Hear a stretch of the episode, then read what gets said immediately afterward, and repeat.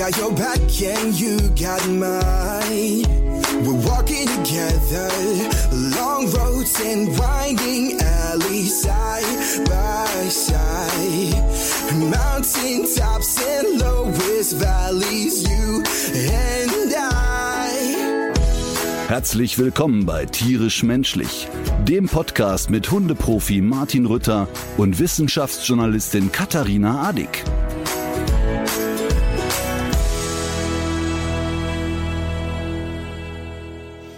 Prost.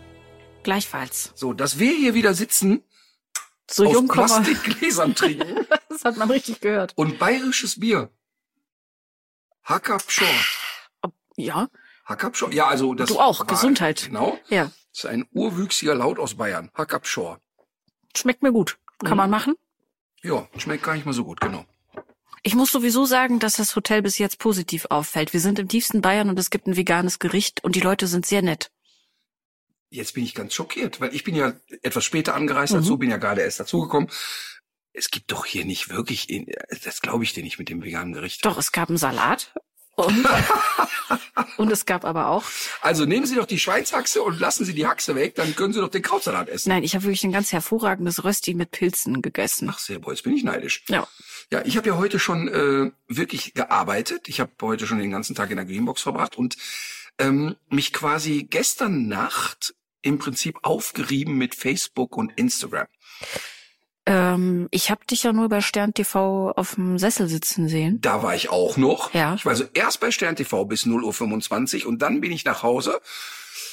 Äh, und dann ging's los. Ach so, wegen äh, seiner Hoheit. Ja, dann hat äh, seine Hoheit Prinz Markus von Anhalt, der ja, äh, macht ja auch kein Hehl daraus, ich sag mal, er alleine ja für den Reichtum ganz äh, Kolumbiens sorgt. Mhm.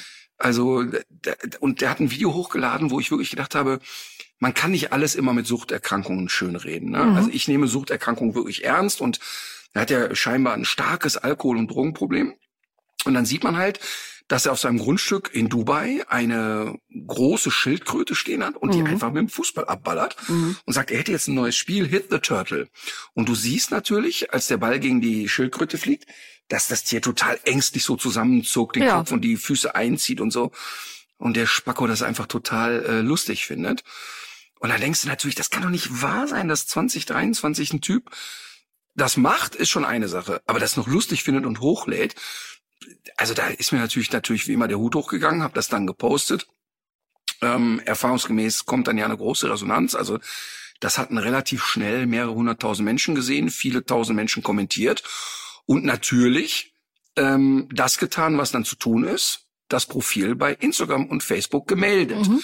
Man kann das ja dann melden und sagen, übrigens, da quält jemand jemanden, äh, bitte verhindern Sie das. Und erstmal kommt von Instagram und Facebook dann gar nichts. Also Betonung liegt auf nichts. Und dann kriegte ich wirklich Dutzende und Hunderte von Screenshots, ähm, wo mir dann äh, Leute aus der Community schickten, wie Instagram reagiert hat.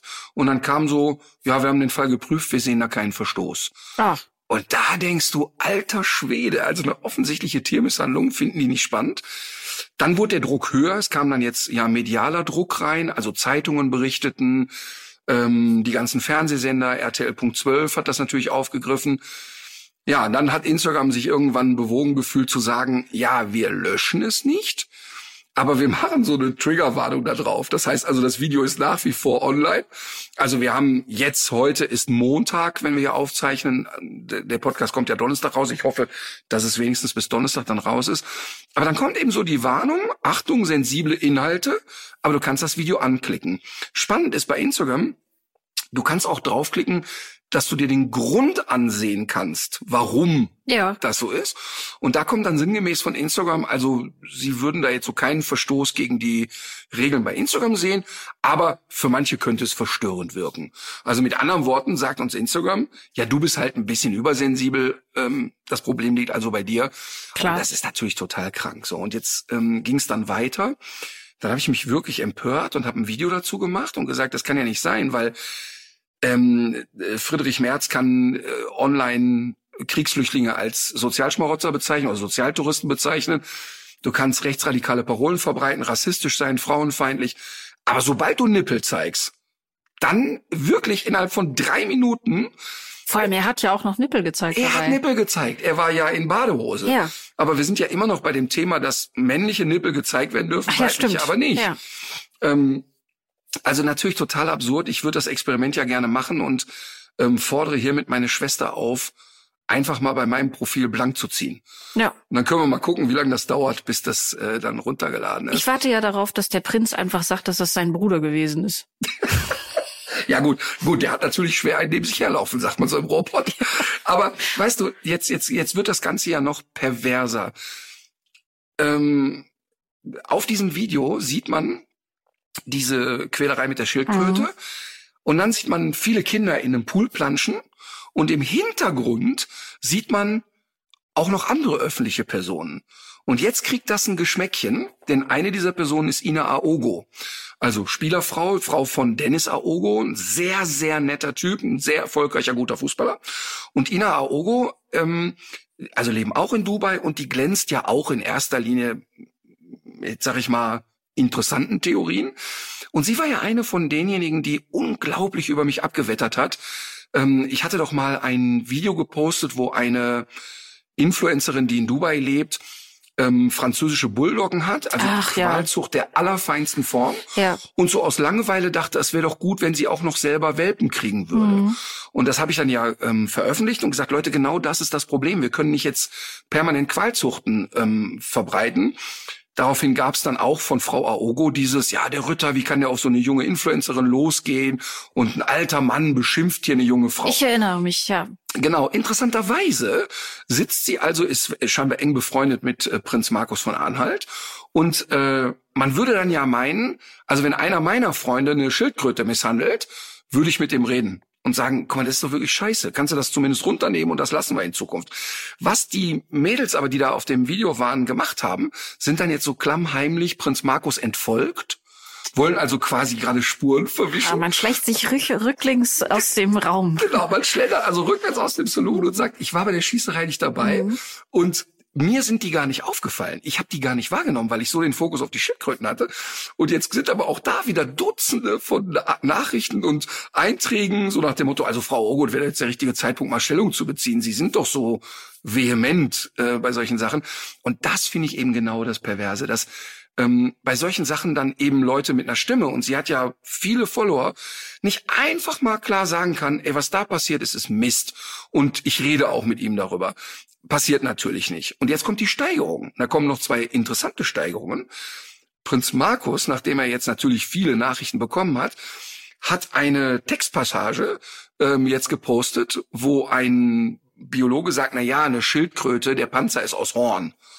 Ähm, so nach dem Motto, ja, aber da kann ich doch mit dem Fußball dagegen schießen. Das hat dieser Wissenschaftler natürlich nicht gesagt, weil man Nein. sieht natürlich, Das siehst du ja der Schildkröte an. die Schildkröte ist total in Panik, Ja, ja, ist ja ja. völlig klar. So, und dann denkst du, ja, okay, er ist einfach außerdem gehen da Nervenbahnen durch. Also die merken das ja zum Beispiel auch, wenn man die mit so einer Bürste streichelt. Äh, das machen die ja auch nicht äh, einfach so. Mhm. Das natürlich hat, haben die da ein Empfinden. Ja, und es geht vor allen Dingen um den Schreck. Und da hat jemand dann im. Internet geschrieben, es ist doch eine geile Idee, lass uns doch Prinz Markus einen Helm aufsetzen. Mhm. Und dann beballern wir den einfach mit Fußbällen. Also jeder Fußballprofi kann jetzt mal drei Fußbälle nehmen und dem einen von Helm schießen. Und dann sehen wir mal, wie der sich fühlt. Weil man sieht natürlich der Schildkröte an, dass sie Angst hat und eine totale Angstreaktion zeigt. Ähm, und jetzt kommt noch die Steigerung dazu. Und dann wird mir ein Video geschickt, was ich jetzt auch veröffentlicht habe, wo er drei seiner Hunde zeigt und ähm, dann so sinngemäß sagt, ja, hier der Hund sowieso, der passt hier wenigstens auf Grundstück auf, aber der andere, die faule Drecksau, liegt nur rum und nimmt dann einen dieser Hunde, so ein, ich glaube ein Pomeranian, nimmt den, hebt den hoch und wirft den. Nein. Also wirft einfach diesen Hund, ja. Und dann denkst du, naja klar, wir wissen von ihm, dass er durcheinander ist. Es tauchen immer wieder Videos auf, wie er Koks nimmt, wie er völlig besoffen durch die Gegend tapelt, wie er äh, sich einen Affen kauft und den Affen irgendwie, weiß ich nicht, zum Geburtstag seiner Kinder verteilt. Also der hat einen an der Klatsche, Punkt aus. Ähm, aber es ist in Dubai. Und jetzt wird's natürlich auch schwer. Also wenn das in Deutschland jetzt stattgefunden hätte, dann glaube ich, hätte ich schon über Tierschutz und über viele Hebel ähm, dafür sorgen können, dass das mal aufhört. In und Dubai könnten die Drogen eher der Hebel sein. In Dubai könnte die Drogen der Hebel sein, genau. Ähm, aber ein Thema ist natürlich, ich habe jetzt da noch mal ein Statement abgegeben und ihn persönlich auch äh, aufgefordert und gesagt, pass mal auf. Und das meine ich wirklich so. Ich habe ja nicht nur einmal in der Suchteinrichtung gedreht, sondern ähm, habe das Thema Suchterkrankung ja wirklich für mich auf dem Schirm ähm, und habe gesagt, pass mal auf, ich verstehe, dass man mit der Kombination Kokain und Alkohol wirklich nicht klar durch die Welt laufen kann. Mhm. Aber äh, du kannst jetzt wirklich Größe zeigen, indem du vielleicht einen ersten Schritt in eine Therapie machst. Aber bis dahin kann es ja nicht sein, dass du Tiere weiter quälst. Mhm. Und deshalb biete ich an, alle Tiere, die bei dir wohnen, sofort in gute Hände zu vermitteln. Also es wäre jetzt für mich wirklich möglich, alle Tiere da rauszuholen und zu sagen, okay, wir verteilen die an Menschen zunächst mal als Pflegestelle, bis er vielleicht nachweisen kann, dass er wieder auf Kurs ist, ähm, oder er kann sie einfach loswerden. Das wird natürlich nicht passieren, mhm. aber ich finde, dass man zumindest so ein Angebot aussprechen muss und dass man mindestens sagen kann, okay, was, was können wir denn jetzt machen? Ja. Aber ich finde das echt bedrückend. Ich finde das total bedrückend und ähm, Gott sei Dank kann man sagen, geht eine Welle der Empörung los. Also die, ja, den Eindruck hatte ich, äh, ja, hatte ich auch. Voll. Ja, es, äh, ich habe, ich habe, musste noch mal dran denken, weil wir, äh, wir schneiden gerade das Material vom Dreh. Wir sind ja zusammen im Tierheim München gewesen für das Format, für das wir jetzt ja auch gerade wieder unterwegs sind. Tierheimhelden. Richtig. Und im Tierheim München ähm, hat man uns ja erzählt, dass äh, äh, selbiger Prinz ähm, sich eben diesen Affen gekauft hat und dass darüber dann auch immer zu befürchten ist, dass es so eine Nachahmer, so einen Nachahmereffekt gibt. Ich weiß jetzt nicht, was er für, für einen Affen hatte. Weißt du das noch? Ich weiß es nicht, aber ich meine sogar ein Pavian. Ich bin mir aber nicht sicher. Also jedenfalls ähm, war das ja äh, ganz deutlich, was uns der Experte da vor Ort gesagt hat, dass die Leute immer denken, das ist ein süßes Haustier. Und ich sehe diese Videos äh, jetzt auch wieder vermehrt, gerade bei TikTok. Die haben dann oft so Kinderklamotten an und einen ja. kleinen Rucksack. Und wenn die in dieser, wenn die, wenn das noch Kinder sind, dann haben die auch was extrem zutrauliches und niedliches. Aber der O-Ton von unserem Experten, ein Tierarzt, der sich auch wirklich gut auskennt, war, wenn, sobald die geschlechtsreif werden, versuchen die dich umzubringen. Mhm. Und wie auch immer das dann aussieht, ob die nachts mit dem Kissen zu dir kommen, wenn du schläfst. Ja, wenn du mal eine Beißerei unter Pavianen gesehen hast, ist nicht witzig. Eben. Also wir haben das ja auch in dem in dem Käfig äh, erlebt. Das war ja äh, in, im Tierheim München gibt's ja auch dieses äh, Exotenhaus, eine Auffangstation für für Exoten.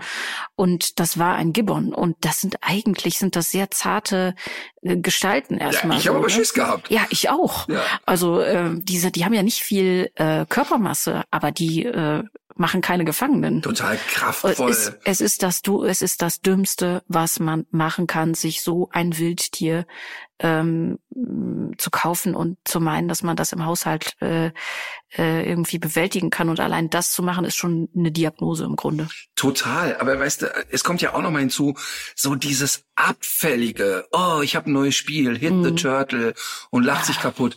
Was man aber auch sagen muss, in der Story, die er gepostet hat, kommt irgendwann ein Junge ins Bild. Ja, ich, den habe ich auch gesehen. Ein Kind, ich schätze ihn so auf zehn. Vielleicht der streichelt die ganz lieb. Genau, und der kommt auch erst mit dem Fußball rein und ich denke, bitte lass das Kind nicht schon so verroht sein. Und genau das Gegenteil passiert. Er rollt den Ball weg und ist fasziniert von diesem schönen Tier und setzt sich daneben und streichelt es behutsam mhm. am Panzer. Und da musste ich fast heulen, weil ich gedacht habe, boah, Gott sei Dank, gibt's da in dem Umfeld von Prinz Markus ja offensichtlich nicht nur kaputte, verrohte Leute. Also dieses Kind hat ja den genau den richtigen Impuls gehabt zu sagen, Nee, auf keinen Fall schieße ich jetzt mit dem Ball gegen ja, dieses Tier. Ja, vor allem, man sieht das ja, äh, du hast ja neulich auch mal von, von so einem Fall erzählt, so eine Misshandlung mit einem Hund. Man sieht das ja relativ selten so unmittelbar, weil ja im unmittelbaren Umgang ja doch das den meisten Menschen fremd ist und deswegen ja auch für so viel Empörung sorgt. Also wenn jetzt äh, zum Beispiel ähm, ja so, so Gewalt und Elend in der Nutztierhaltung zum Beispiel, da wissen viele Leute abstrakt, was da abläuft, auch beim Ausstallen, bei der Schlachtung und so weiter, aber das ist ist das ist weit genug weg, um trotzdem weiter Fleisch zu essen, um trotzdem weiter Billigfleisch zu essen, um sich trotzdem weiter keine Gedanken zu machen. Aber auf der anderen Seite ist das Internet ja voll von Situationen, wo Leute Leib und Leben riskieren, um zum Beispiel einen Hund aus dem Fluss zu retten oder so. Solche ja. Videos gibt's ja zuhauf im Internet. Mhm. Also man riskiert den eigenen Hals dafür, um, äh, um so einem kleinen Lebewesen äh, ja das Leben zu retten. Und äh, da muss was da muss was sehr sehr schief gelaufen sein oder gerade sehr sehr schief laufen wenn man diese Instinkte die man ja eigentlich hat wenn man wenn das wenn das alles so verroht und vorkommen ist. Ja total. Und ich meine sagen wir mal so ähm, also ich habe jetzt natürlich ein bisschen über ihn jetzt recherchiert, ist, er hat ja wohl sein Geld verdient mit Bordell äh, betrieben. Äh, erstmal steckt da gar keine Wertung drin, aber trotzdem musst du ja auch schon, finde ich, sehr speziell sein, so einen Betrieb zu haben. Das, das ist ja auch jetzt nicht, du wirst ja nicht morgens wach und sagst, ach so, ja, das finde ich irgendwie eine geile Idee. Ich will was mit Menschen machen. Ich will, genau, ich wollte immer was mit Menschen machen. Okay, dann halt Prostitution. Ähm, das, das ist irgendwie, man merkt es ja auch, und wenn man sich mal so das Internet so durchwühlt, er wird ja immer extremer. Also man merkt ja ganz klar auch, dass sein Verhalten immer enthemmter wird, immer losgelöster und immer, ja, äh, scheinbar immer mehr Hirn geschädigt wurde. Aber das ist auch in Ordnung, weißt du? Also der kann sich ja wegballern, wie er lustig ist und den ganzen Tag machen, was er will. Aber da in dem Fall, ich, ich, ich bin wirklich, ich, ich kann das gar nicht sagen, wie sehr mich diese Videos treffen, mhm. weil es mit so einer Abfälligkeit passiert. Ja. Ne? Also so den eigenen Hund, du faule Drecksau, und dann der eine Hund wird dahin geworfen und so. Also das ist bedrückend und ich hoffe, ähm, weil Peter hat zum Beispiel angekündigt, dass sie Strafanzeige stellen mhm. werden. Mhm. Ähm, und und sage ich jetzt mal, auch die größeren Tierschutzorganisationen, auch der Deutsche Tierschutzbund hat sich geäußert. Ich hoffe, dass die wirklich Druck machen. Und äh, es ist vielleicht in Dubai schwierig, aber man muss versuchen, dran zu bleiben. Ja, äh, wir holen die Schildkröte da raus. Ich hab, ja, und auch die Hunde, wenn es geht. Also ähm, ich habe jetzt äh, zwei verschiedene Angebote. Wir könnten ein Rasseporträt machen oder aber auch eine Hörerfrage bearbeiten. Ich würde total gerne noch mal einmal ähm, eine kluge Zuschrift, ähm, die ja. ich bekommen habe, oder eine kluge Anmerkung. Wir haben beim letzten Mal darüber geredet, dass ich mich gefragt habe, warum schaffen wir nicht die Briefpost ab? Ja, richtig. Ähm, und ich habe als Beispiel genannt, ja, ich krieg von der Technikerkrankenkasse Werbepost und deine Beiträge sind erhöht oder erniedrigt oder was auch immer. Und dann hat mich zum einen eine Mitarbeiterin der Technikerkrankenkasse angeschrieben. Ach was. Und gesagt, hey, also hat mir über Instagram geschrieben, hat gesagt, hey, ich wusste gar nicht, dass ähm, ähm, sie hat sie gesagt, ähm, dass sie bei uns äh, Kunde sind. Also Techniker war ja nur ein Beispiel. Ähm, aber aber du bist auch bei der Techniker. Ich bin auch tatsächlich, seit ich denken kann, bei der Techniker Krankenkasse. Ähm, wie das immer so ist. Die Eltern haben einen da angemeldet und dann denkt man nicht mehr drüber nach. Ähm, ich weiß gar nicht, ob das gut oder schlecht ist, gar keine Ahnung. Ähm, es ist nichts, wo man jetzt zwangsläufig austreten muss, wie bei der katholischen Kirche. Das erbt man ja auch von den Eltern, glaube ich. Genau. Ja, und also ich habe weder besonders positive noch besonders negative Erfahrungen gesammelt, also irgendwie läuft's scheinbar. Ähm, was ich aber eigentlich sagen wollte, ist, sie hat mich total nett darauf hingewiesen, dass ich online sogar aktiv einen Haken setzen kann und sagen kann, ich möchte keine Post mehr. Ah ja, aber das ist, ja, aber guck mal, das ist doch schon wieder saudoof. Das ist ja wieder so ein mhm. Opt-out-Ding äh, und das ist eigentlich nie gut bei all diesen Entscheidungen. Mhm. Das ist wie bei Organspende. Es wäre viel besser, als wäre andersrum. Ja, total. Also das, das, das können wir mal eine Sendung zu machen. Also da habe ich eine klare Haltung dazu. Also wenn ich mich jemals tätowieren lasse, dann ist es mein Organspendeausweis auf dem Arm. Ähm, aber da kam in dem Rahmen kam noch eine andere Nachricht, die ich wirklich gerne äh, berücksichtigen will. Und, da, und zwar schrieb mir jemand, ich finde den Gedanken gut, aber meine Mutter hat gar kein Internet. Mhm. Das heißt, sie würde die Informationen gar nicht bekommen. Sie braucht Briefpost. Ja. Und das ist natürlich ein wichtiger Gedanke, dass also das auch vielleicht jetzt nicht für jeden geeignet ist, aber dass man ja vielleicht tatsächlich so eine Twitter-Lösung findet und sagt, ähm, man kann sich anmelden, man muss sich nicht anmelden und so weiter. Mhm. Also dass man zumindest drüber nachdenkt. Aber ich konnte den Einwand verstehen. Ja, konnte ich auch verstehen. Ich habe auch so eine Nachricht bekommen, die äh, die war an mich äh, gerichtet, aber an dich adressiert sozusagen. Äh, lieber Martin, es gibt Menschen, die sind noch älter als du, so fingen ja. die an. Ja, ich mag das sehr. und die war gleichen Inhalts eigentlich. Ja. ja, ja, und deshalb, wie immer, hat das zwei Seiten. Das wollte ich einmal gesagt haben. Jetzt kannst du mich gerne mit dem Rasseporträt quälen. Sehr gut. Ähm, es ist eine Hunderasse, von der ich vorher noch nie was gehört habe, aber wir wissen alle, dass das nichts heißt. Ähm, die Ballen und Zehen sind schwarz. ich habe erst mal gedacht, ich mach's dir, äh, ich mach's dir diesmal leicht. Ähm, der Hund ist für die Flintenjagd geeignet. Das heißt, äh, das heißt, dass der, dass er mit mit Schusswaffen umzugehen weiß. Ja. Einen anderen Schuss kann man daraus nicht ziehen. Ähm, zum jetzt habe ich äh, schon schon öfter gesagt, die FCI-Rassestandards sind ja sehr sehr viel unterhaltsamer als als sich das beim VDH so liest, weil die FCI-Rassestandards so viel technische Details aufweisen. Mhm. Aber das macht ja manchmal durchaus Sinn, wenn man zum Beispiel sagt, das Verhältnis Beinlänge zu äh, Rückenlänge sollte Mhm. so oder so sein, ne? weil man weiß ja, dass das auch alles irgendwie mit Qualzucht zu tun hat.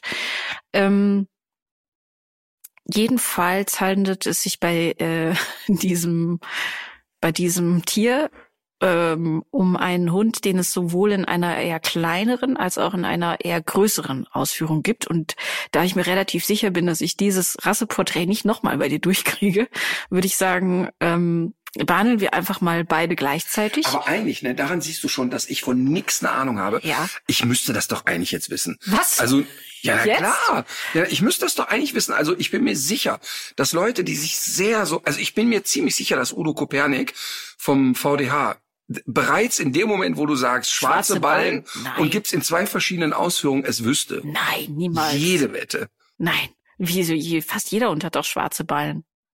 Oder nicht? Okay. Ist schwarz? Ja, also hätte ich jetzt gedacht, gut. Hm. Ähm, zur Route. Kräftiger Ansatz, am Ende stark verjüngt, bis zum Sprunggelenk reichend, elegant als Säbelrute getragen. Mhm.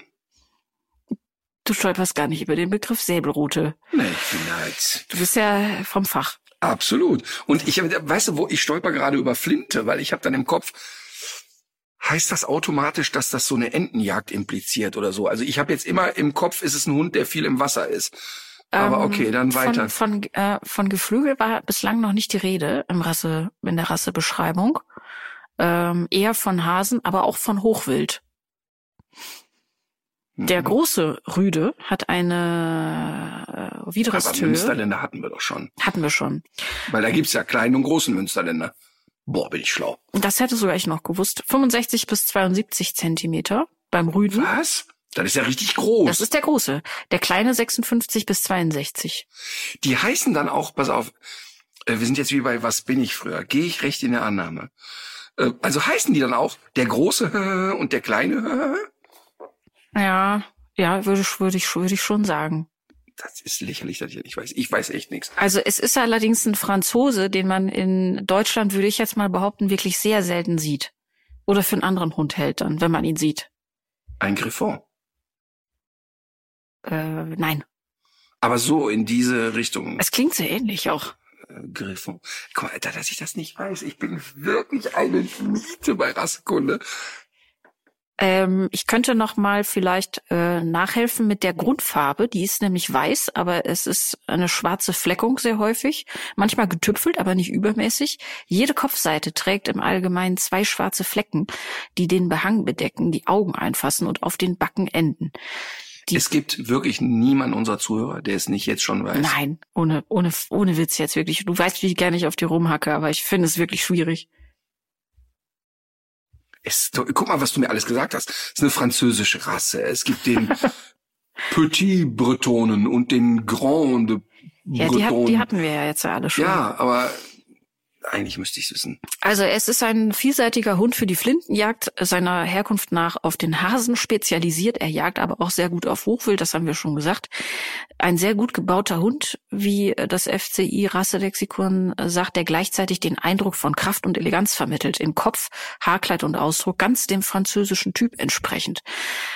Ähm, ich finde, es gibt einen Hund äh, aus diesem Disney-Universum, der ihm sehr ähnlich sieht. Lange schwarze Schlappohren. Bei Kapp und Kappa oder was? Nee, ich glaube, das ist der hier von, von Elmar Fatt, der auch, der ja auch die Flintenjagd betreibt. Was? Gott. Oh Mann, ey. Das schneiden wir alles raus. Wir kann, pass auf, ich spreche jetzt, du sagst mir gleich den Namen, ich spreche es ein, du tust begeistert und wir schneiden es uns zurecht. Okay, es ist der Gascon Saint-Ongeois. Aha. Schon mal gehört? Nee. Wie sieht der aus? Warte mal, ich guck mal zu dir. Hast du da ein Bild? Nee, warte, ich, äh, es ist die FCI Nummer 21. Mm. Du wirst gleich genau wissen, was, welchen, welchen Disney-Hund ich meine, oder? Ja, aber das ist von Kapp und Kappa. Ja? Mhm. Das habe ich aber nie geguckt. Also habe ich, also nie gehört den Namen. Also den Namen wirklich nie gehört, aber tatsächlich, ich finde den echt schön. Ist ein schöner Hund, finde ich. Ähm, ja, ich finde, es ist irgendwie interessant, dass der einerseits so hochbeinig ist und gleichzeitig so viel Körper hat. Aber gibt's denn, wie heißt denn der kleine und der große? Ist es dann Le Petit? Mm, Ja, würde ich so sagen. würdest du sagen oder äh, was Wissen tue ich's nicht. Okay, ja, wir wir verbreiten es einfach mal. Ja, ja, Wissenschaftsjournalistin. Äh, Das reiche ich nach. Äh, ich habe jetzt zur Gesundheit nicht viel gefunden. Also die großen Hunde auch wieder so HD. Geschichten. Es gibt eine Hauterkrankung, die offenbar ein bisschen gehäuft auftritt. Aber grundsätzlich gilt der Hund eher als robuste Rasse. Ist dir denn ein solches Tier jemals in deinem Leben begegnet? Nein. Ist mir nicht begegnet, zumindest nicht, hat sich's nicht namentlich vorgestellt, dieses Tier. Ja. Ähm, aber sagen wir mal, das ist ja schon so sehr bretonenmäßig unterwegs. Ähm, also erfahrungsgemäß ist es ja so, dass diese Hunde dann doch einen knackigen Jagdtrieb haben. Vor allen Dingen auch viel, das sieht man ihm ja an, auch viel mit der Nase macht. Ja. Also es ist ein Hund, der wirklich auch viel suchen wird. Aber ich kann tatsächlich, das ist eine ganz schlechte Serviceleistung jetzt, genau nichts über diesen Hund sagen. Das ist ja wirklich interessant, aber ist ja auch ähm, ist ja auch gut, dass du es so sagst. Äh, vielleicht gibt es ja auch in der Hörerschaft jemanden, der sich sogar aufgrund eigener Erfahrung ein bisschen auskennt mit dem Wesen. Dann gerne bitte Zuschriften dazu zu diesem. Ja, Hund. pass auf, ich mache, ich spreche noch mal was anderes ein, dann können wir es ja umschneiden. Ja. Also äh, es ist ja sehr ungewöhnlich. Also bereits 16 dieser Exemplare sind mir begegnet. Alle doch relativ gesund, fand ich. Und zu Hause sehr ruhig, aber man muss sie eben jagdlich fördern. Ja, und ich glaube, eine konsequente Erziehung ist auch Mhm. Konsequente wichtig. Ne? Erziehung, konsequente, liebevolle Erziehung. Genau. Äh, wir begrüßen heute eine neue Kollegin im Team. Und zwar hat uns Lorraine leider verlassen müssen. Ich nehme an, dass es was mit der Namensverwechslung seiner Zeit zu tun hatte. Oder es war doch vielleicht irgendwas mit den Lakritzen nicht in Ordnung, die wir verschickt haben. Lakritz nicht bekommen. Aber vielleicht sind es auch tatsächlich die organisatorischen Gründe, die ähm, vorgeschoben wurden.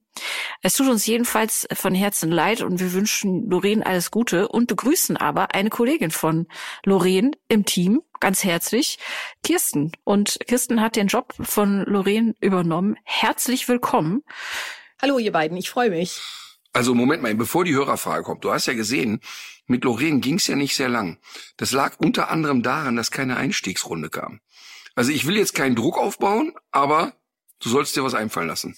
Ja, wir haben schon drüber gesprochen und zwar ähm, Ja, gerne. Was möchtet ihr wissen? Ähm, Kirsten gehört ja zu den Leuten in Deutschland, die sich äh, nicht entscheiden müssen, ob sie äh, Hunde- oder Katzenleute sind, oder? Ist das richtig?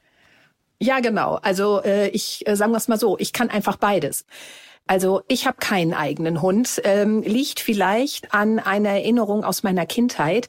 Wenn meine Cousinen nämlich zu Besuch gewesen sind, hat deren Dackel mit bei uns im Zimmer geschlafen und der hat so laut geschnarcht, dass ich tatsächlich nicht schlafen konnte. Und äh, Jahre später hatte meine Nachbarin aber einen Hund, einen blonden Labrador aus dem Tierheim. Ähm, die durfte ich dann bei vielen langen Spaziergängen begleiten und bin da immer mit. Und äh, ja, so bin ich dann doch irgendwie noch eine Hundefreundin geworden. Ist da auch ganz schön. Und äh, übrigens, zu der Zeit hatte ich auch einen Kater, der hieß Pepe und ähm, den habe ich gekriegt, da war der noch ganz, ganz, ganz, ganz klein und ähm, dann wollte ich den irgendwann kastrieren lassen und am Tag, wo wir diesen Termin hatten, ist er dann tatsächlich einfach abgehauen. Und dann ist er wirklich erst nach fünf Jahren wiedergekommen und zwar an dem Tag, als ich ausgezogen bin aus dieser Wohnung. Da ist er tatsächlich nochmal an meiner Wohnung vorbeigekommen und ich habe das so empfunden, als wenn er mir Tschüss sagen wollte. Und das muss ich tatsächlich sagen, das war ein sehr emotionaler Moment damals.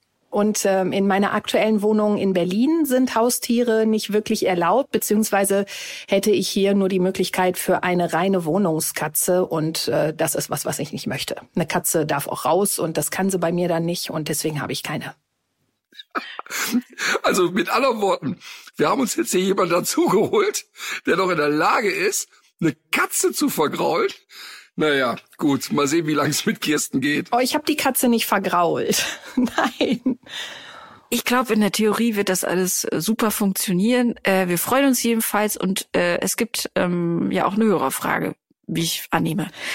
Ja, ich würde sagen, ihr seid mal ein bisschen lieb zu mir. Ich kann nämlich auch mal zuschnappen, so von der Seite. Aber in erster Linie habe ich für euch unsere Hörerfragen im Gepäck. Und da schreibt uns eine Hörerin, sie hat mit acht Wochen einen Dalmatiner bekommen und als der ein Jahr alt war, ist sie ungeplant schwanger geworden.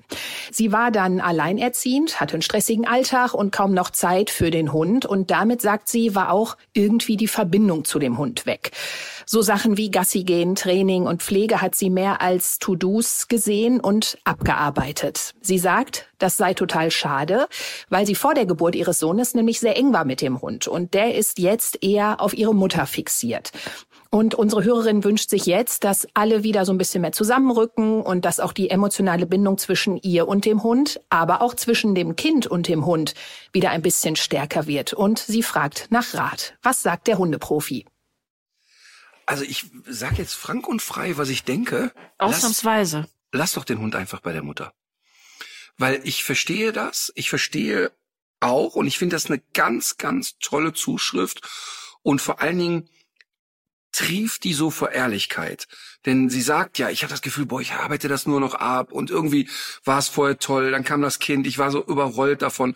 Und das erleben tatsächlich nicht selten Menschen, dass die also wirklich sagen, boah krass, die Bindung zu dem Hund hat sich total verändert, weil ich nur noch den Fokus aufs Kind habe und irgendwie merke ich, wir kommen nicht mehr so richtig aneinander. Mhm. Besonders dann, wenn es ein Hund ist, der vielleicht selber nicht sehr buhlt. Mhm. Wenn es dann noch so ein Hund ist, der die ganze Zeit so mit rumschlawenzt und sagt, guck mal, ich bin auch noch da, bitte, ich bin, guck mal, ich bin echt, guck mal, also jetzt wirklich, ich bin noch da, ne? Wenn das dann noch so ein Hund ist, der dann vielleicht so die Tendenz hat, sich zurückzuziehen, dann vielleicht sogar noch anstrengend ist beim Spaziergehen, beim Spazierengehen, also dann vielleicht sehr viel Energie hat und so, dann entsteht so ein emotionaler Abnabelungsprozess. Und ich freue mich wirklich über diese Zuschrift, weil das so ein totales Tabuthema ist. Ja. Das ist so ein bisschen wie Mütter oder Väter, die sagen, ey, ich habe auch so Phasen, da kann ich mein Kind einfach nicht leiden. Ja. Und das, das traut sich ja keiner auszusprechen. Oder dass, dass äh, Eltern ja oft, gerade wenn die Kinder noch klein sind, die Hemmung haben zu sagen, ey, weißt du was, der muss jetzt mal drei Tage woanders hin, ich muss mal durchatmen, mhm. mich strengt das an. Mhm. Das traut sich ja kaum einer auszusprechen, aber alle denken's. Und das Thema, was jetzt gerade gekommen ist, das ist echt häufig der Fall. Wenn man aber jetzt nach vier Jahren nach der Geburt des Kindes immer noch in dem Zustand ist und sagt, ja, ich wünsche mir eigentlich eine Nähe, aber sie ist nicht da. Mhm aber der Hund ist sehr fixiert auf meine Mama, dann würde ich wirklich gucken, ob die Mama den Hund nicht festnimmt und man den wie einen Besuchshund behandelt und sagt, ey, guck mal, der ist am Wochenende bei uns, wenn er Lust hat oder wir gehen mal mit dem raus und vielleicht entsteht darüber wieder eine Verbindung. Mhm. Wenn sie aber nicht entsteht, ist das für den Hund fein, weil er ja auch auf die Mama fixiert ist und und und Oma da irgendwie ganz cool findet. Ja.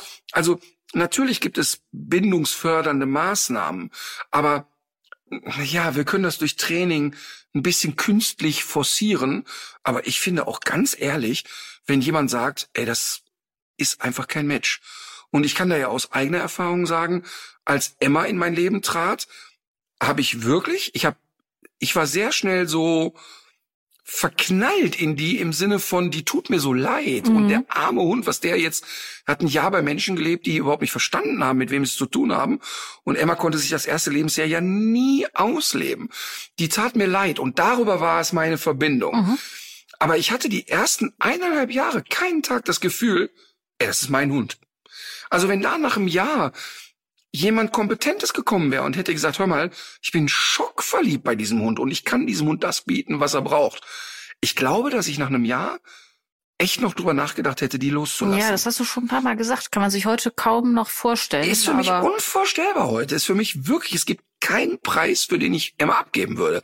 Und jetzt matcht das auch. Aber es hat wirklich anderthalb Jahre gedauert und es gab so zwei, drei Momente, wo ich so gemerkt habe, die kommt jetzt an und ich merke so, boah, die lässt jetzt los und die Skepsis wird weniger und sie schläft durch und sie, sie kommt an irgendwie. Mhm. Und darüber habe ich mich so gefreut und dann fing ich an, mich auch emotional voll auf die einzulassen. Also das heißt, nicht jedes Team matcht auch automatisch und ich finde, es dann auch nur ehrlich zu sagen und ich glaube, das kann man jetzt auch nicht künstlich herbeiführen. Ja, ich glaube, die Schildkröte von Prinz Markus würde was Ähnliches sagen. Ja, Er hat aber, äh, RTL hat ihn befragt, er hat gesagt, die Schildkröte ist zwischen 77 und 79 Jahre alt und der geht's wirklich gut bei mir. ey, was eine Wahrnehmung, ey. Boah. Ich hab-. Seine Tochter hat er übrigens gesagt, sie haben eine zweite Schildkröte und die Tochter, da wäre das Verhältnis so schön und eng, sie reitet sogar manchmal auf der Ja, Schildkröte. das hört sich großartig an. das glaube ich auch so mit das Beste, was man machen kann. Ey, Aber apropos Schildkröte, ich weiß nicht, ob ich es hier schon mal erzählt habe. Äh, Du wirst es vielleicht sogar wissen. Ähm, es gab eine Frau in den USA, die hat in den 80ern ihre heißgeliebte Landschildkröte verloren. Die war plötzlich weg. Und die hat in dem Haus, in dem sie damals als Kind gearbeitet hat, äh, gewohnt hat, gelebt hat, hat sie selbst auch eine Familie gegründet, hat auch Kinder bekommen und irgendwann musste der Dachboden ausgeräumt werden. Nein, nein, jetzt kommt 35 Jahre später ist die, ist die Schildkröte wieder aufgetaucht oder noch länger. Also es Wovon war, hat die gelebt? die, hat irgendwelche, äh, welche Papiere gefressen oder ich weiß es auch nicht genau, was die, was die da, oder vielleicht auch irgendwelche alten Blätter, aber die hat das ausgehalten. Wirklich? Ja. Oh Gott. Also das ist aber ein schönes, schönes Ding. Ich, also ich ich glaube, dass ich eine Woche durchgeheult hätte an ihrer Stelle. Ich muss ja immer dran denken, ich habe ja unsere Schildkrötengeschichte ja hier schon mal erzählt und Marvin hat mir inzwischen verziehen. Achtung, hier kommt ein kleiner nachträglicher Warnhinweis. Martin schildert in dieser Geschichte sehr drastisch, wie ein Tier zu Schaden kommt. Wer das nicht hören möchte, am besten weiterspulen. Das war wirklich schlimm damals. Was war denn da nochmal? Hattest du die nicht angepflockt? Nee, ich habe doch eine Schildkröte. Ich hatte ja mal für ein Jahr auch eine Hundepension. Und ähm, das war äh, so, dass eine unserer Kunden auch eine Schildkröte in Pension geben Mhm. wollte. Das ist eigentlich eine, eine der leichtesten Übungen, hast du dir aber schön teuer bezahlen lassen für, den, für das Äh, aufwendige, nein, nein, aufwendige nicht. Im Training. Gegen- nein, im Gegenteil. Ich fand das ja total schön, Ja. den Gedanken. Und dann hieß es aber, Achtung, die beißt. Und weißt du, also wir reden jetzt nicht von einer fetten Schnappschildkröte oder dem Riesentrümmer, den Prinz Markus hat, sondern von so einer kleinen, weiß ich nicht, griechischen Landschildkröte. Also irgendwie ein Furz. Ja. Und dann hieß es, nee, jetzt ernsthaft, die ist total aggressiv. Und da habe ich so gelacht bei dem Gedanken und habe dann ernsthaft gesagt, pass auf, wenn ihr wieder da seid aus dem Urlaub, da beißt sie nicht mehr. Das ist ja total lächerlich. Also es ist ja wirklich, also das kriegen wir hin. Mit Futterbeuteltraining. Pass auf, und dann haben wir diese Schildkröte, Kissy, haben wir dann aufgenommen. Und da habe ich mit Training angefangen. Und die hat tatsächlich, sobald die, ähm, sobald du in die Nähe kamst, hat die so komische Fauchgeräusche gemacht Ja, ja. und hat versucht, dich zu beißen. Also die hat sofort und immer versucht zu beißen. Also ganz krass. Und dann habe ich angefangen, mit der zu trainieren. Die mochte Tomaten so gern. Ja. Ich weiß nicht, ob Tomaten gesund sind für Schildkröten, keine Ahnung, aber die mochte halt Tomaten gern. Und dann habe ich immer mich in das Gehege gesetzt und mit so einem Schutzhandschuh meine Hand so hingehalten und, und in der anderen Hand hatte ich eine Tomate. Und dann hat die, obwohl die die Tomaten so geil fand, trotzdem immer voll in meine Hände gebissen.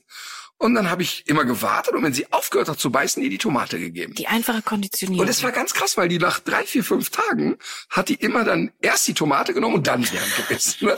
So, und dann habe ich zum Beispiel mal versucht, auch zu sagen, wenn ich mich wehre, wie reagiert die, wenn die mich beißt und ich titsch dir so eine, ne?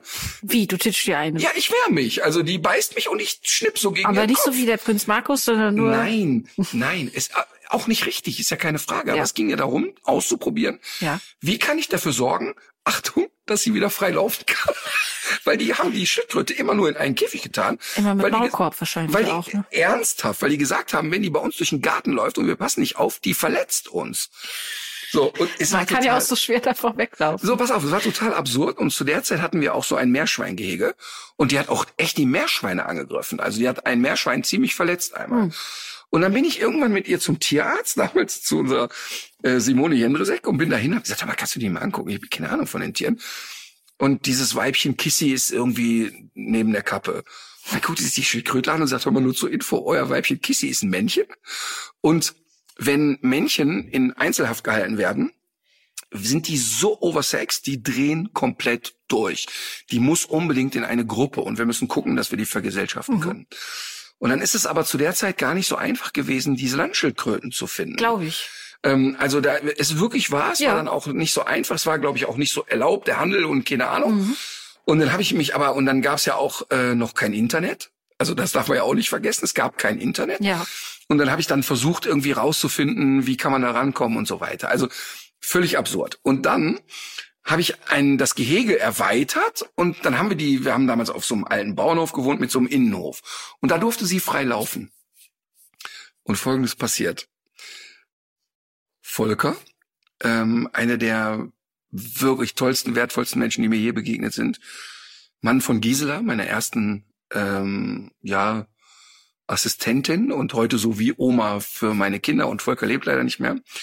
Und ich stehe oben am Fenster und sehe, wie der Volker mit dem Benzinrasenmäher durch den Innenhof fährt. Scheiße. Und will also runterrufen, das wäre jetzt gerade nicht gut, weil die Kissi rennt da irgendwo frei rum. Und ich höre, wie der Rasenmäher macht Nein. und ausgeht. Volker denkt sich, ah, okay, da muss ich über einen Stock gefahren sein. Dann mache ich doch den Motor wieder an und fahre nochmal. Und ich höre wieder. Nein, nein, nein. Okay, ich denke, oh nein, oh nein, bitte lass das nicht die Schildkröte sein.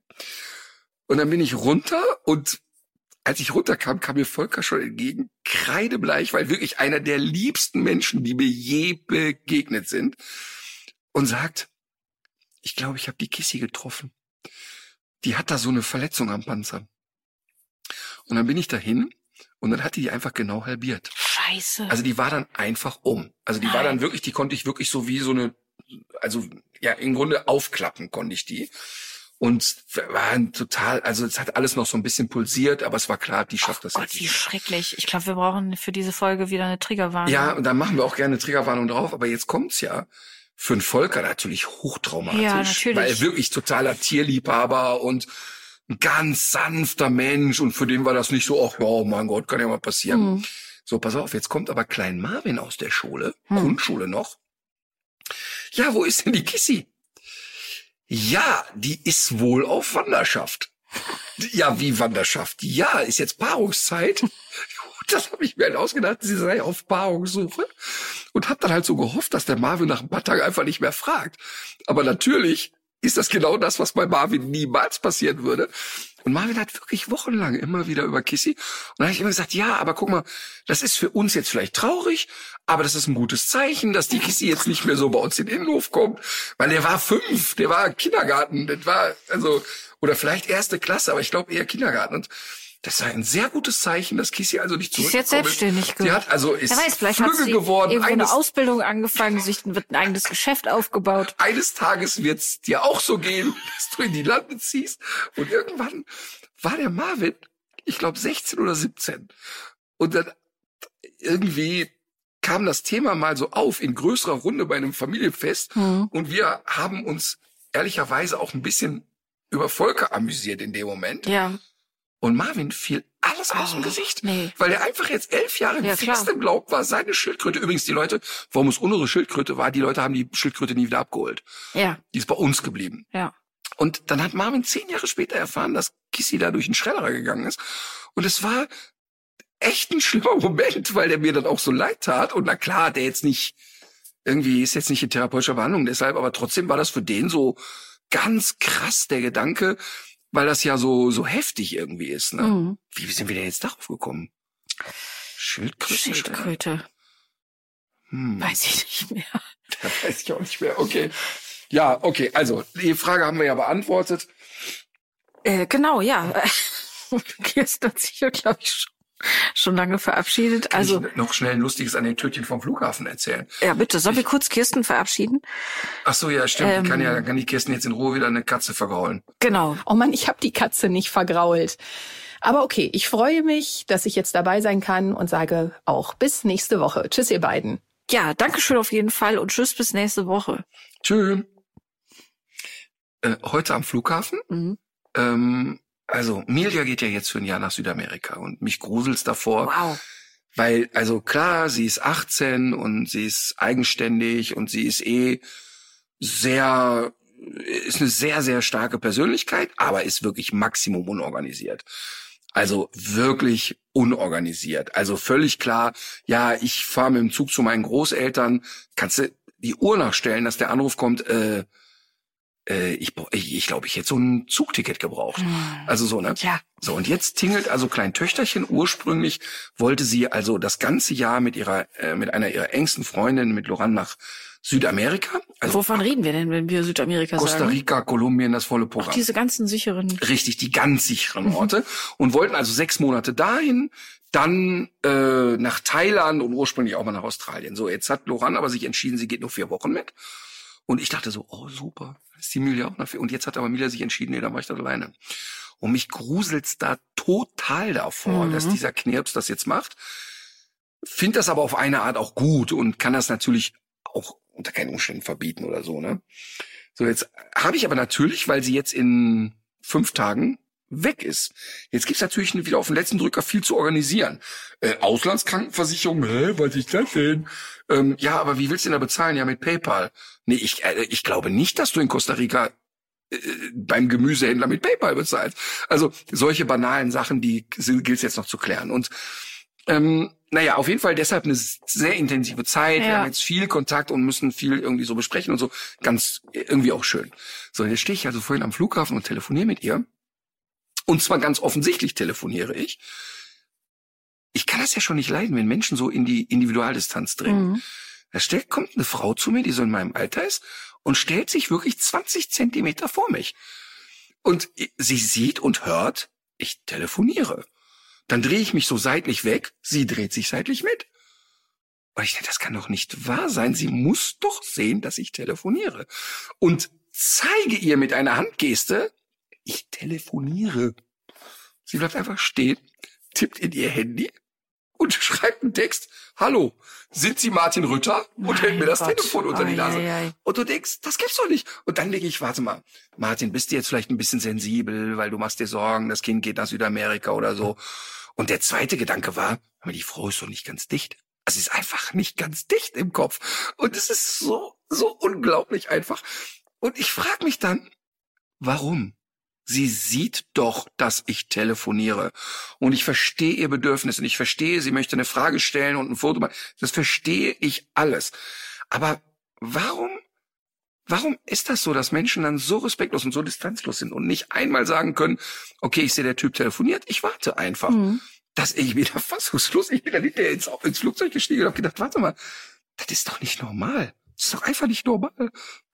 Nee, ist es auch, auch nicht. Oder? Auch, äh, nee, du hast ja auch neulich schon mal erzählt, dass dich jemand angefasst hat im, im Supermarkt. Das fand ich ja auch auch schon so nächste Eskalationsstufe. Ja. Das ist schon auf jeden Fall eine Und, und ich sag nochmal, ne, ich bin wirklich nicht menschenscheu und die Menschen dürfen mich ansprechen und wir machen ein Foto und wir quatschen und wir reden auch über den Hund. Und, und du wirst wirklich keinen finden, der sagt, der war unfreundlich. Ich Mhm. gehe wirklich nett mit den Leuten um. Aber das sind so Momente, wo ich denke, das kann doch nicht wahr sein. Das ist doch ein Erziehungsproblem. Ja. Nicht zu spüren, dass der andere jetzt alle Gesten zeigt. ja, Ich wünsche keinen Kontakt einfach. ne? ja. Und dann Wahnsinn. denke ich auch wieder so im nächsten Schritt, also nicht, dass es die Sache so äh, äh, rechtfertigt oder so, aber äh, manchmal ist man sich ja nicht dessen bewusst, was man alles schon so gelernt hat und was andere Mhm. nicht gelernt haben. Also zum Beispiel, dass man äh, nicht schreit, wenn man seinen Willen durchsetzen will oder dass man Leute anguckt, wenn man mit ihnen redet und so weiter und so fort. Und auch solche Sachen wie so Individualdistanz ist, glaube ich, auch was, was irgendwie so in der frühen Prägephase vielleicht auch mal schieflaufen kann. Mhm. Aus welchen Gründen auch immer. Wenn es so richtig Ignoranz ist, weil man denkt, dass man selber immer überall der Chef ist und das, was man selber will, immer das Wichtigste ist, das ist ja noch mal was anderes. Aber wahrscheinlich gibt es da schon auch so äh, Biografien, wo das einfach nicht gut geklappt hat alles. Ja, weißt du, und wenn sowas so impulsiv passiert. Mhm. Also ich habe ich hab das, glaube ich, mal erzählt, als wir, als ich mit Moritz in New York war, waren wir in irgendeinem Basketballstore und da stand eine Frau so drei Meter vor uns, nahm den Kopf hoch, sah mich und macht, nee, das gibt's doch nicht. Und du siehst in der Sekunde, wie sie denkt, das habe ich nicht getan. Ja. Und, und du siehst, wie sie wirklich denkt, bist du bescheuert. Und das war ein total süßer Moment. Und, und wir hatten sofort so diese Verbindung, dass wir darüber lachen mussten. Ja. Und es war überhaupt nichts Übergriffiges. Es war so bums, einfach da. Ja. Und dann kam sie hinterher auch noch und sagte, das tut mir echt total leid. Haben wir noch ganz lang geplaudert über alles Mögliche. War eine ganz nette Begegnung. Und auch der Mann von ihr musste so lachen. Aber, aber da war das ja jetzt. Die Frau bleibt ja einfach so dran. Ja, ja. Ich drehe mich weg, sie stellt sich vor mich. Ich drehe mich noch mal weg, sie stellt sich wieder vor mich. Und da denke ich immer, Mann, ey, was ist das? Ganz komisch. Sie hatte vielleicht äh, eine ganz dringende Frage. Kann ja sein. Ja, genau. Eine ganz dringende Frage, die auch Hella von Sinnen vor kurzem gestellt hat. Denn ähm, Hella hat ja ähm, vor kurzem ein Statement abgegeben. Und zwar gibt's ja in Köln den Melatenfriedhof. Ja. Ähm, und auf dem Melatenfriedhof ähm, werden so besondere Persönlichkeiten auch aus Köln dann beerdigt. Also Willy Milovic liegt da. Dirk Bach ist dort äh, bestattet worden.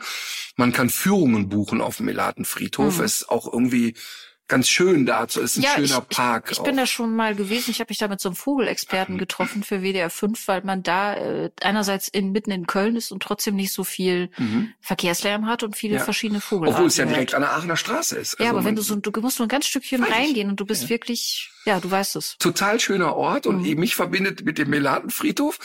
Immer wenn wir in Studentenzeiten ähm, stark alkoholisiert mit der Eins wieder zur Sporthochschule zurückgefahren sind. Ich weiß nicht, ob das heute noch so ist. Ich bin schon lange, lange nicht mehr Straßenbahn in Köln gefahren. Da wurde jede Straßen, äh, halt, jede Haltestelle angesagt. Ja, das ist immer Nächster so. Halt, Melaten. Ja, ja. Das Und- ist, ist auch immer so eine merkwürdige Betonung. In Köln ist immer Rudolfplatz Ja. oder Klotwischplatz. Genau. Und dann, dann ist sie immer ganz froh, dass sie endlich am Klotwischplatz ist. Genau, und, und bei Melaten war im nächsten Halt Melaten. Und, und lustig war, dass dann immer die zehn betrunkenen Studenten, bevor kam nächster Halt, riefen alle mal letzter Halt Melaten, weil es ein Friedhof ist. Ja. Und das, darüber habe ich mich einfach drei Jahre lang gefreut. Und jetzt ist Folgendes passiert. Ähm, Melaten ist ja wirklich auch, ich finde es wirklich schön dort, wenn man Ja. das von einem Friedhof sagen kann. Und die Leute gehen auch mal da spazieren und gucken sich die Gräber an, aber es ist jetzt ja auch nicht Massentourismus, also da pilgern Nee. jetzt nicht äh, asiatische Wandergruppen mit Regenschirmen durch, Nein. so ist es auch nicht. So, und jetzt hat sich aber so ein bisschen eingebürgert, dass auch Menschen, die dort zum Trauern hingehen, ähm, unter Umständen auch mal eine eigene Bank da positionieren. Ja. Diese Bänke, die da stehen, sind dann auch wirklich nette Bänke, also jetzt nicht irgendwie Schrott oder so. Das heißt also, dass jetzt irgendwie sich die Oma sagt, ich sitze relativ regelmäßig und besuche den Opa und die Enkel haben mir da eine Bank dahingestellt. Und diese Bank ist aber nicht von der Stadt dorthin gestellt Mhm. worden. Und unter anderem hat Heller von Sinnen auch am Grab von Dirk Bach eine Bank gestellt. Und jetzt ist Folgendes passiert. Die Stadt hat sich entschieden, also diese wilden Bänke müssen weg. Also, ne, also äh, äh, komplett absurd. Also wir reden nicht davon, es stapeln sich Bänke an Fluchtwegen, Behindertenparkplätze werden blockiert, sondern einfach ganz nett auch in dieses Städtebild eingebettet stehen Bänke, wo Menschen zur Ruhe kommen können. Da ist auch nicht, da finden auch keine ausschweifenden Partys statt. Es ist einfach nur praktisch, dass auf einem Friedhof Bänke sind. Ja. Und das ist natürlich völlig absurd, dass eine Stadt das macht. Und dann sind die Kölner auf die Barrikaden gegangen und haben sich geäußert und, und Heller von Sinn hat eine, hat ja wirklich ein enges Verhältnis zu Dirk Bach gehabt. Die haben lange zusammen in der WG gewohnt und die waren, hatten wirklich eine sehr besondere Verbindung. Und Heller hat so zwischen ganz traurig und ganz wütend und empört das öffentlich gemacht Ja. und gesagt, das kann nicht euer Ernst sein, dass ihr die Bank da klaut. Mhm. Und spannenderweise steht sie seit drei Tagen wieder da. Aha, Ist aha. einfach wieder aufgetaucht. Und ich habe Dieselbe Bank, nicht dieselbe Bank steht wieder da und ich habe gedacht, okay, Heller von Sinn hat in Köln diese Macht, die Diego Maradona beim SSC Neapel hatte, weil da war es ja so, Diego ist ja ist zu Neapel gewechselt Ja. und innerhalb der ersten zwei Wochen, als er da gespielt hat, ist ein Ferrari von ihm geklaut worden. Und dann hat Diego einmal öffentlich gesagt, ey Leute, mir ist ein Ferrari geklaut worden. Und es gilt das Gerücht, dass die italienische Mafia innerhalb von sechs Stunden dafür gesorgt, dass das Auto gestriegelt, gestriegelt, von innen sauber gemacht, wieder vor der Tür Krass. stand. Ja, Weil irgendwie Diego auch bedrohlich. War Gott, Diego war Gott einfach. Und so habe ich so gedacht, ach, okay, guck mal, eine urkölsche Heller von Sinnen. Äh, Finde ich gut. Die hat sich äh, für, also ich, ich weiß, dass das, dass das in Köln so ein, so ein Thema ist. Ähm, das ist vor, ähm, im, im Sommer war das.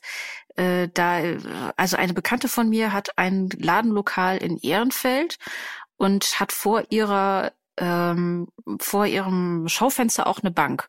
Und diese Bank ist nicht dafür da, dass sich Kunden oder sie selbst da hinsetzen, jedenfalls nicht nur, sondern das ist einfach so Teil dieses Viertellebens. Und da sitzt zum Beispiel auch immer eine ältere Dame, die es sonst nicht mehr ganz zum Einkaufen schafft, weil die zwischendurch einfach Pause machen Ja. muss. Und du weißt ja auch, wie ich wohne, da ist ja auch so ein großer Markt und bei uns vor dem vor der Haustür ist so eine ist so ein kleines Beet. Und da sind diese typischen Kupf äh, gusseisernen äh, kleinen Abtrennungen. Und da sitzen auch manchmal so zwei ältere Damen drauf, äh, die mit ihren Markttüten einfach sitzen, nicht weil es da so gemütlich ist, sondern weil die einfach eine Pause brauchen. Die tun mir auch mal ein bisschen leid, weil weil die könnten auch bequemer sitzen, aber das darf man doch nicht vergessen. Und Ja. ich glaube, was dahinter steckt, ist einfach so diese Feindseligkeit Leuten gegenüber, äh, die so äh, einfach dann vielleicht auch, weil sie keine feste Bleibe haben, sich da vielleicht niederlassen ja. könnten.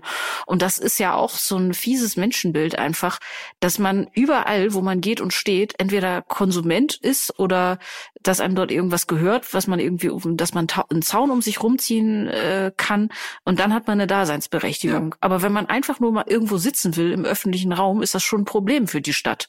Und das kann, das kann nicht sein. Total, aber jetzt muss ich gerade, es tut mir jetzt ehrlich leid, aber ich muss jetzt gerade an den Sketch denken von Loriot, wo er sagt, einfach nur sitzen. Kennst du das? Ach so, äh, wo sie ihm immer sagt, dass er äh, einen Spaziergang machen soll, ja. oder was er? Natürlich also, kann ich den. Das wird auf jeden Fall einer meiner Tipps des Tages. Einfach mal sitzen. Hier auf der Couch sitzt und sagt, ich will einfach nur hier sitzen und sie ihm eine Million Vorschläge macht. Ach so, ich dachte, das wäre dein Tipp, dass man einfach mal sitzt. Ja, einfach mal sitzen ist auch ja. gut, das stimmt. Äh, sehr gut. Okay. Ähm, wir haben morgen ja wieder ein spannendes Projekt. Wir drehen wieder in einem Tierheim, freue ich mich sehr drüber. Äh, hast du Tipp des Tages? Ja, und Was zwar, ich habe zwei Tipp des Tages. Ich habe einmal, äh, wollte ich noch mal auf eine Umfrage hinweisen, die du, glaube ich, schon mal geteilt hast, äh, und zwar von den ErnährungswissenschaftlerInnen der Stiftung Tierärztlichen Hochschule Hannover. Die wollen nämlich gerne wissen, äh, wie denn äh, so äh, man die eigenen Hunde ernährt. Das ist eine Online-Umfrage, die kostet nicht mehr als sechs bis acht Minuten Zeit. Und äh, die freuen sich über die Daten. Und das ist anonym, also man kriegt kriegt deswegen jetzt keine Werbung für Waschmaschinen nach Hause geschickt Auch oder nicht für Hundefutter. Nein und äh, niemand weiß hinterher mehr über jemanden oder so. Also das kann man richtig gut machen. Und äh, zweiter Blick, äh, zweiter Tipp ist, äh, weil ich es wieder so so witzig fand und einfach den ultimativen Wochenrückblick finde von ähm, einer Kollegin von mir, äh, die ähm, den Instagram-Account Smypathisch macht. Und sie hat jetzt wieder in ihrem Wochenrückblick auf den, wie nennt sich das noch so verharmlosend, äh, den Kussskandal. Äh, da, das ist doch, ey, das ist ja. doch wirklich. Sind die bescheuert? Ich wusste, dass das bei dir. Ey, das gibt's dass, doch nicht, oder? Dass das bei dir auch ähm, Ey, ganz ehrlich, wäre es meine Tochter gewesen, ich glaube, ich hätte ihm auf die Fresse gehauen. Und das lassen wir auch drin. Das gibt's doch nicht. Das gibt's doch nicht, dass ein Sportfunktionär... Was ja ungefähr genauso gut... Äh, ähm Ey, alter Schwede, für die, die es nicht mitgekriegt haben, Fußball, Frauenfußball, spanische Nationalmannschaft gewinnt einen Titel. Funktionär denkt sich, ich drück die Spielerin, bis dahin alles gut. Ja. Und dann denkt sich der Funktionär, ich küsse der auf den Mund. Und du denkst, Alter, das kann nicht dein Ernst sein. Und jetzt kommt's, und wenn das im Überschwang passiert wäre, weil die sich seit 100 Jahren kennen und keine Ahnung, das hätte ein ganz, es ist auch komisch, aber es hätte bei beiden eine andere Reaktion gegeben. Nämlich er hätte sofort gedacht, ach, was habe ich gemacht? Huch. Ja. Aber stattdessen, und interessant ist auch, was für ein Druck vom Verband gemacht wird, weil sie hat erst und sehr spontan ähm, ein Statement abgegeben, ja, was hätte ich tun sollen? Ich fand's auch nicht schön. Mhm. Um dann aber ein paar Stunden später sagen zu müssen, wir kennen uns schon sehr lange, wir haben ein vertrautes Verhältnis. Also da ist ja offensichtlich Druck gemacht ich glaube, worden. Das, vom Verband. Äh, ist das nicht sogar so, dass dieses Statement von ihr niemals rausgegeben wurde, sondern dass der Verband Nein, das, das in ihrem Namen rausgegeben hat? Das weiß ich nämlich auch nicht so genau. Das weiß ich nicht. Und ich finde dann noch richtig krank, dass der, der, der wirklich dann sich Karl-Heinz Rummenigge ähm, also Bayern offizieller, selbst ein großartiger Fußballer gewesen, gesagt, hä, worüber regen sich alle auf? Das kann man doch wohl mal machen. Normal. Das ist, also da, da, ne? aber da muss ich auch dazu sagen, da hat sich dann Didi Hamann, auch ein ehemaliger Fußballer, sehr klar positioniert und hat gesagt, das geht überhaupt nicht. Wäre das in einer anderen Welt passiert, in einem Beruf, in einer, also in einer, in einer Firma oder sowas, hätten wir sofort ein juristisches Thema und das absolut zu Recht. Mhm. Und ähm, also äh, das ist das ist irre einfach. Also es ist heute es ist heute ja noch mal ein bisschen irrer geworden, denn seine Mutter hat sich äh, in einer Kirche verbarrikadiert und ist in den Hungerstreik getreten, bis die Spielerin, äh, wie sie sagt, endlich mit der Wahrheit rausrückt. Also sie hält ihren, sie, sie hält ihren äh, Sohn für unschuldig und äh, ist jetzt in, in dieser Kirche in einen Hungerstreik getreten. Weil, also, stand vor ein paar Stunden, als sie noch im Auto saß. Weil die Spielerin hat das doch gewollt oder was, was sagt die Oma? Ja, irgendwie so in die Richtung. Das, das ist so krass. Und ich finde das wirklich so krass. Und dann hat ja, ich glaube, Annalena Baerbock gesagt, ja, aber was wäre gewesen, wenn Angela Merkel Philipp Lahm zum WM-Titel auf den Mund geküsst hätte? Und ich finde, ich, ich meine, es hätte Annalena Baerbock gesagt. Ich bin mir nicht, aber ich, ich lasse es mal so stehen, muss aber auch nicht stimmen. Willst du es einmal gucken? Was? Das hat die gesagt? Guck, doch mal eben einmal, das goggeln wir mal eben.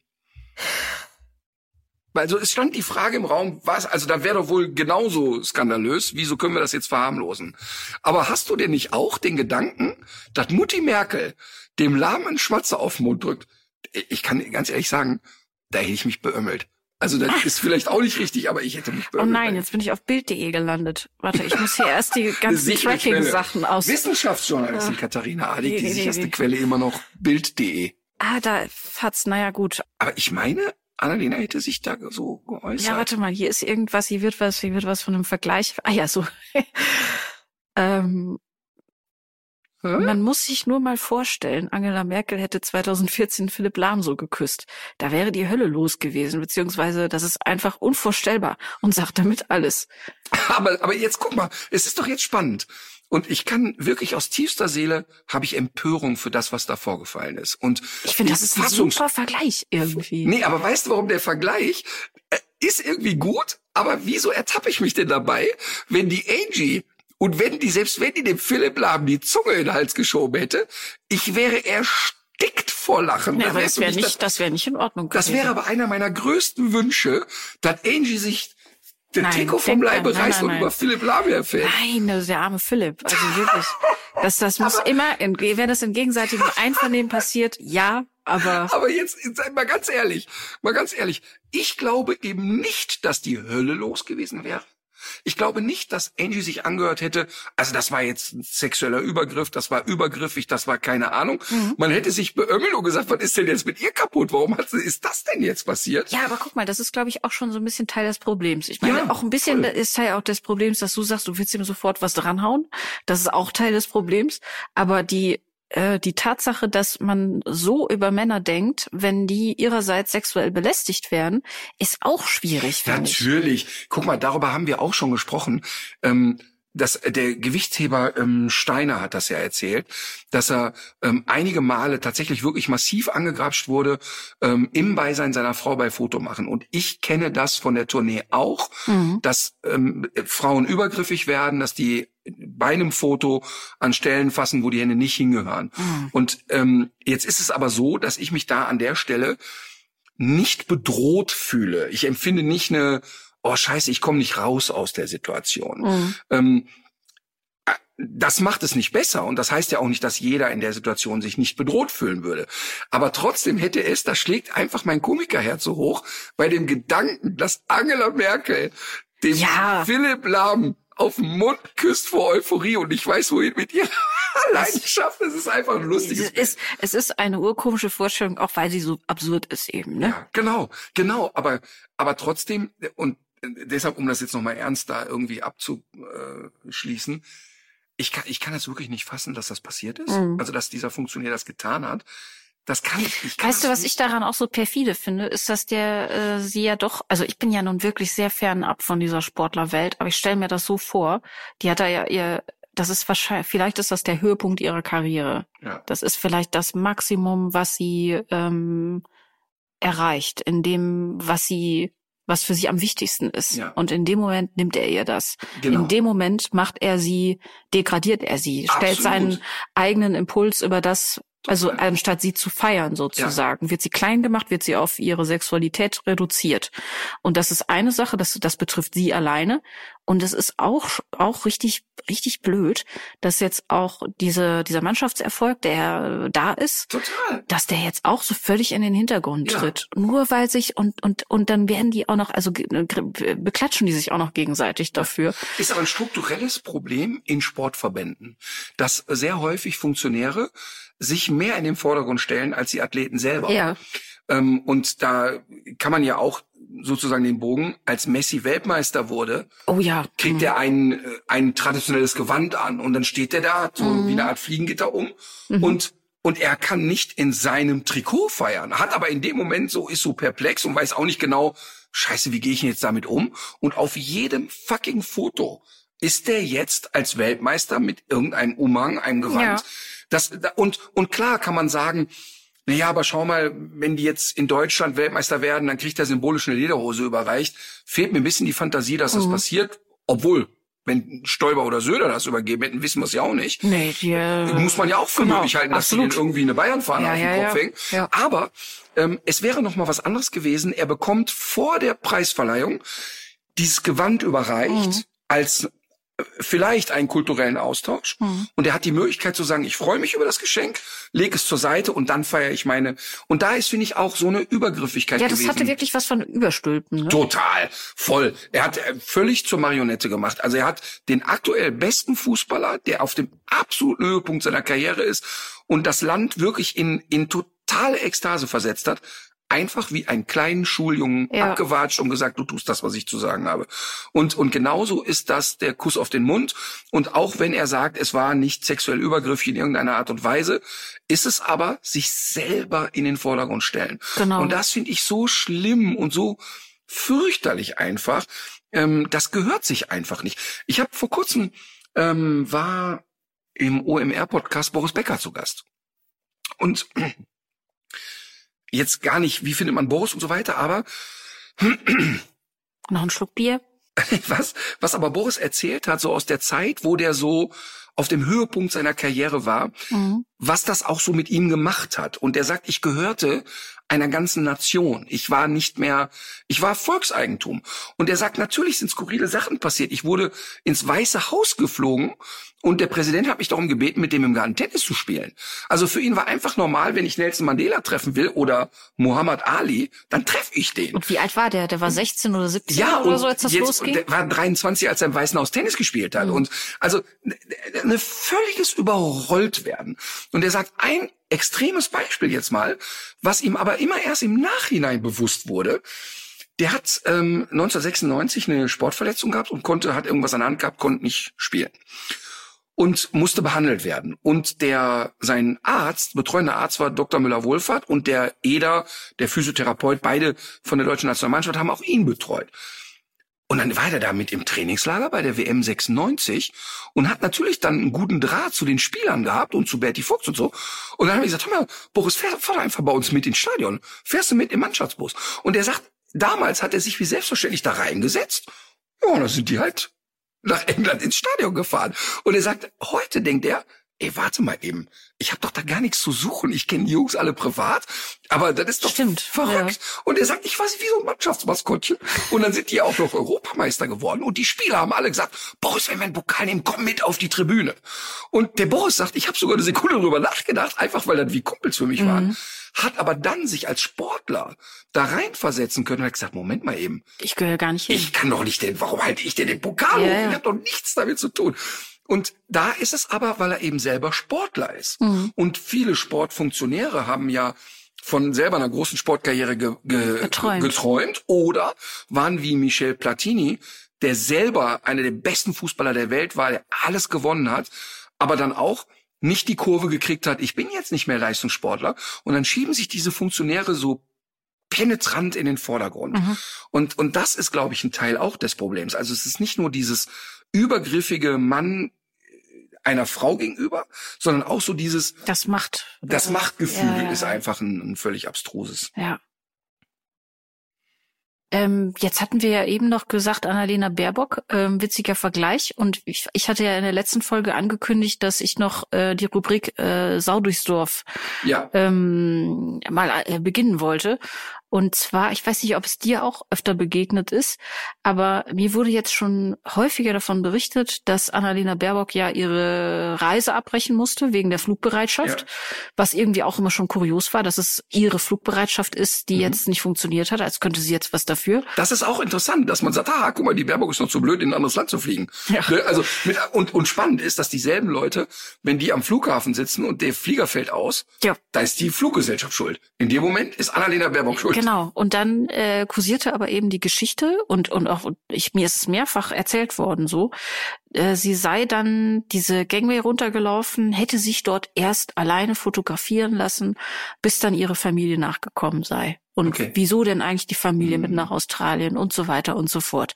Und äh, mir kam es direkt irgendwie komisch vor. Ich konnte mir nicht so richtig vorstellen, dass es wirklich so war, weil ich hatte auch entsprechende Schlagzeilen irgendwo gesehen und an sich ist ja bei sowas ganz schnell äh, auch Spiegel Online dabei oder mhm. es gibt ganz große Schlagzeilen auch noch in anderen Medien.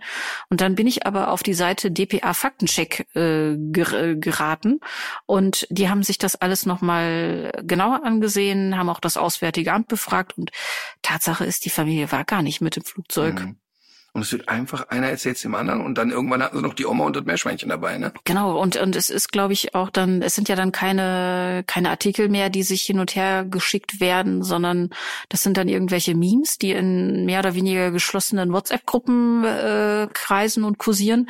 Und dadurch verselbstständigt sich mhm. sowas. Und das ist natürlich verbunden mit dem, äh, mit dem Narrativ, ja, uns predigt sie, dass wir weniger fliegen sollen oder am besten gar nicht und reist dann mit ihrer Familie nach Australien und so weiter. Und äh, da ist mir das auch mal wieder so klar geworden. Es, es wird auch tatsächlich immer schwerer, das so voneinander zu differenzieren. Aber diese Seite DPA Faktencheck fand ich ganz, ganz ja. gut. Die kannte ich auch noch nicht. Okay, dann äh, äh, Tipp des Tages. Du hattest ja jetzt bereits einen und wolltest noch einen zweiten loslassen. Äh, Habe ich sogar schon. Ich hatte Gut. ja einmal die Umfrage und dann noch diesen Account Smypathisch mit dem Wochenrückblick. Stimmt. Gut, okay. Ich möchte äh, nochmal als Tipp des Tages geben, dass die Menschen nicht müde werden, ähm, Tierschutzvergehen auch öffentlich zu machen. Mhm. Ähm, denn ich war ja auch noch mal bei Stern TV zum Thema Welpenhandel. Ja, genau, habe ich gesehen. Und ähm, da muss man, da kamen natürlich auch viele Fragen und da war auch immer wieder die Frage, was ist denn, wenn ich Tiermisshandlungen sehe oder mir Dinge komisch vorkommen? Und dann ist natürlich wirklich das Prinzip dranbleiben. Mhm. Und dranbleiben heißt Behörden informieren, Veterinäramt, Tierschutzvereine, äh, Polizei im Zweifel, wenn es nach einem Notfall aussieht. Ruhig mal lästig werden, wenn sich nichts tut. Genau, ruhig mal nerven, also ruhig mal beim Veterinäramt auch mal dreimal anrufen, mhm. ähm, dass man also wirklich für sich das auch abschließen kann. Weil ich finde auch so dieses Unbefriedigende, ja, ich habe das gesehen, aber was wird denn jetzt da draus und man weiß es dann nicht mehr. Also durchaus auch den Mut haben, nicht Mut haben im Sinne von, weil hat auch einer äh, gefragt, ja, soll ich denn nicht jetzt mal auch gefakte Welpenkäufe machen, um da reinzugehen? Um Gottes Willen, also gerade bei der Welpenmafia, der würde ich schon ernst nehmen. Das sind gewaltbereite Menschen. Aber es geht jetzt erstmal nur um den Tipp des Tages. Dranbleiben, wenn man einen Missstand sieht. Also sich nicht kleinkriegen lassen, wirklich dranbleiben. Und das zweite ist ja gerade entstanden. Wir werden diesen Loriot-Sketch natürlich ähm, verlinken. Einfach nur sitzen. Genau. Äh, zur Musik. Ich wünsche mir diese Woche von The Strokes The Adults Are Talking.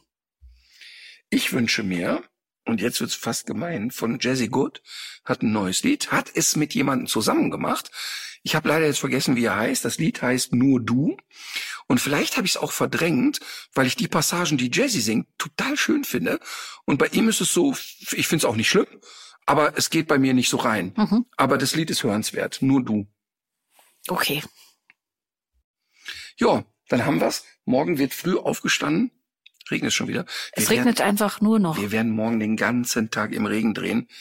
Ähm, ich habe da, also wir das letzte Mal so im Regen gedreht haben, da habe ich mit einem sehr ängstlichen Staffordshire Terrier im Delbrücker Tierheim, ich glaube, sieben oder acht Stunden im Zwinger gesessen, bis das Tier mal an mir geschnuffelt hat. Mhm. Und es hat aber geregnet wie aus Eimern und der Wind zog so seitlich rein und Hund und Ritter waren patschnass danach. Aber am Ende war es so ein schönes Bild, weil er am, auf, am Ende auf meinem Schoß saß. Mhm. Und dann kam ich raus, habe noch eine Abmoderation gemacht und nochmal den Trainingsweg erklärt. Und ich sah natürlich aus wie ein begossener Pudel. Und bei der Präsentation Vox gegenüber dieser Folge hieß es, äh, der Martin ist ja total nass. Das sieht wirklich doof aus. Ja, ja, es hatte geregnet in dem Moment. Der ist bisschen nass. Und wir sahen jetzt auch nicht die Veranlassung, ihn trocken zu füllen, denn jeder hat gesehen, dass es regnet. Und so werden wir morgen auch aussehen. Ja, Hauptsache wir ähm, produzieren dieselbe Art von Fernsehgold morgen. Das in jedem Fall. So, in diesem Sinne, legt euch wieder hin. Legt euch wieder hin.